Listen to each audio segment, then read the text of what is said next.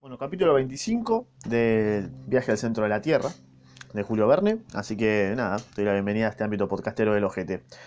Me desperté pues el domingo por la mañana sin la preocupación habitual de tener que emprender inmediatamente la marcha, y por más que esto ocurriese en el más profundo abismo, no dejaba de ser agradable.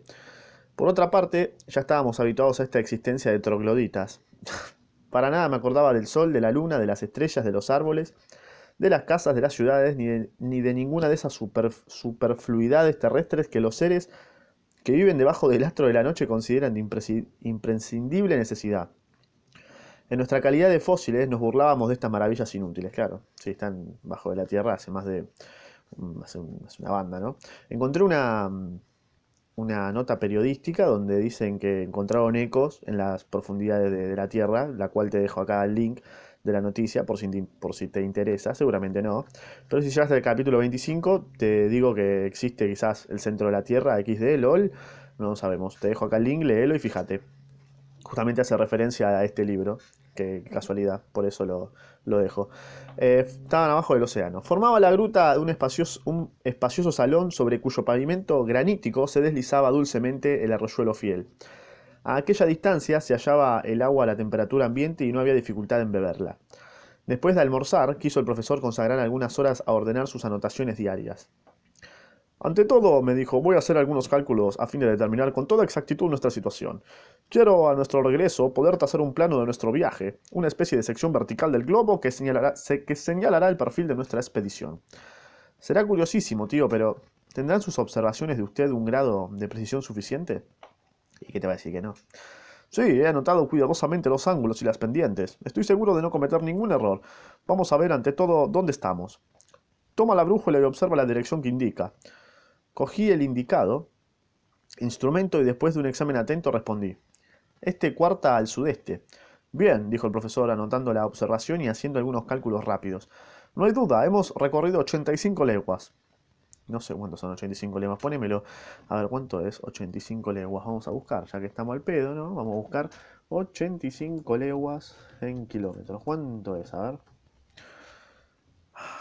Ah, 410 kilómetros. Ah, la mierda. 410 kilómetros caminando. Eh, bueno, según eso caminamos por debajo del Atlántico. Exacto. Y es muy posible que en los actuales momentos se esté desarrollando sobre nuestras cabezas una tempestad horrible, y que muchos navíos sean juguete de las olas y del viento. Perfectamente posible. Y que vengan las ballenas a azotar con sus colas formidables las paredes de nuestra prisión. Ah, no, esto lo dice Axel. Tranquilízate, Axel, que no lograrán quebrantarnos. Pero prosigamos nuestros cálculos. Nos hallamos al sudeste de Sneffels y a 85 leguas de distancia de su base, y a juzgar por mis notas precedentes, estimo en 16 leguas la profundidad alcanzada. 16 leguas, exclamé. ¿Cuánto sería 16 leguas? A ver si, si 85, y deben ser 20 kilómetros. Ponele, 20, 30 kilómetros. Sin duda de ningún género. Pero ese es el máximo límite asignado por la ciencia a la corteza terrestre. No trato de negarlo. Y aquí, según la ley que rige el aumento del calor, deberíamos tener una temperatura de 1500 grados. Bueno, pero no te das cuenta que no hay 1500 grados, boludo. Buah. Deberíamos, hijo mío, tú lo has dicho. Y todo este granito no podría conservar su estado sólido y estaría en plena fusión. Ya ves que no es así. Y que los hechos, como acontece siempre, vienen a desmentir las teorías. No tengo más remedio que convenir en ello. Mas no deja de llamarme la atención. Y sí, ¿no? ¿Qué marca el termómetro, pelotudo? 27 grados y 6 décimas. ¿Ves? Solo faltan 1474 grados y 4 décimas para que los sabios tengan razón. Metete la razón en el orto. Queda pues establecido que el aumento de la temperatura proporcionalmente a la profundidad es un error. Por consiguiente, un Fredo Davy no se equivocaba y yo, por tanto, soy un capo. No hice mal en darle crédito. ¿Qué tienes que responder? Nada, me cerraste el culo. En realidad habría tenido que decir muchas cosas. Era opuesto a la teoría de Davy y defensor de la del calor central, aun cuando no sintiese sus efectos. Me inclinaba a creer que aquella chimenea de volcán apagado se hallaba recubierto por las lavas de un foro refractario que impedía que el calor se propagase a través de sus paredes. Bueno, sí, le cerró el orto, básicamente, ¿no? Pero sin detenerme a buscar nuevos argumentos, me limité a tomar la situación tal cual era. Tío, dije tras una pausa, no dudo ni un momento de la exactitud de sus cálculos. La verdad me pareces un capo terrible, pero permítame usted que deduzca de ellos una consecuencia rigurosamente exacta.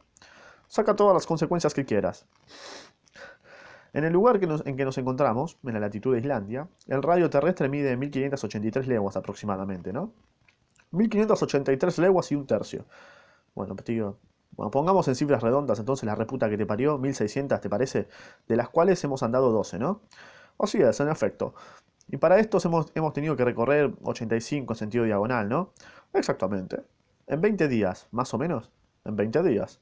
Y como quiera que 16 leguas son la centésima parte del radio de la Tierra, de continuar así emplearemos 2000 días, que son cerca de 5 años y medio en llegar al centro del globo. El profesor no respondió una palabra.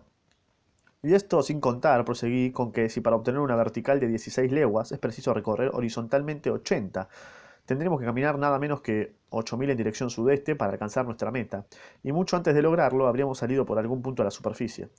Vete al diablo con tus cálculos, replicó mi tío con un movimiento de cólera. Viste, te cerró el orto. Al infierno tus teorías. ¿Sobre qué base descansan?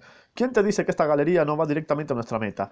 Yo tengo a mi favor un precedente, y es que lo que quiero hacer, otro lo ha hecho primero. Y si el éxito coronó sus esfuerzos, de esperar es que premie también los míos. Tío, me parece que estás un poquito arrogante, ¿eh? De onda, no sé, me parece que estás un toque soberbio, ¿viste? Eh, yo hago lo que quiero, un poquito arrogante, de onda. Así lo espero y deseo, pero, en fin, me estará permitido, te estará permitido cerrar el orto y no destarramar de esa suerte. Comprendí, está bien, profesor, en la suya. Comprendí que el terrible profesor amenazaba mostrarse bajo la piel de del pariente y hubo de ponerme en guardia. Ah, lo iba a cagar a palo. Ahora consulta el, el manómetro, añadió mi tío. ¿Qué marca? Una presión considerable. Bien, ya ves cómo, bajando lentamente, nos vamos acostumbrando poco a poco a la densidad de esta atmósfera de mierda y no experimentamos molestias. Excepción hecha de algunos dolores de oídos, ¿viste? Eso no es nada.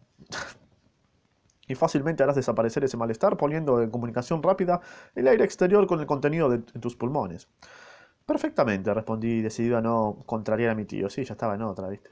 Hasta se experimenta un verdadero placer en sentirse sumergido en esta atmósfera más densa. ¿Ha observado usted con qué intensidad se propagan en ella los sonidos? Un sordo acabaría aquí por oír perfectamente. ¿Pero esta densidad seguirá aumentando? Sí, siguiendo una ley no muy bien determinada. Es verdad que la intensidad de la gravedad perecerá a medida que bajemos. Ya sabes que en la misma superficie de la Tierra es donde su acción se deja sentir con más fuerza y que en el centro del globo los objetos carecen de peso. Lo sé, pero dígame usted, ¿este aire no acabará por adquirir la densidad del agua? Sin duda, bajo una presión de, 70 de 710 atmósferas. Y más abajo, más abajo esta densidad será mayor todavía. Bueno, ¿y cómo vamos a bajar entonces la concha de tu madre? Llenándonos de piedras los bolsillos. Miralo. Bueno, tío, ¿qué tiene usted respuesta para todo, loco? No me atreví a avanzar más en el campo de las hipótesis porque hubiera tropezado con alguna otra imposibilidad que habría hecho dar un salto al profesor, ¿no? Era, sin embargo, evidente que el aire, bajo una presión que podía llegar a ser de millares de atmósferas, acabaría por solidificarse, y entonces, aun cuando de barato que hubiesen resistido nuestros cuerpos, sería necesario detenerse a pesar de todos los razonamientos del mundo.